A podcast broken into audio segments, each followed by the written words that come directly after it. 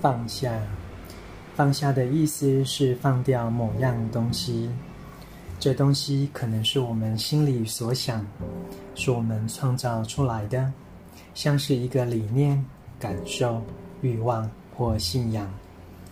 执着在这个理念上会带来许多不快与焦虑。我们想要放下，但是该怎么办呢？光是想要放下并不够，我们得先认知到这样东西是真实的。我们得看得深一些，了解这理念本质与源头，因为理念多半来自感受、情绪以及过往经验，来自我们看到与听到的事物。有了正念与专注的力量，我们可以看得更深，找到这些概念、感受、情绪或欲望的根源。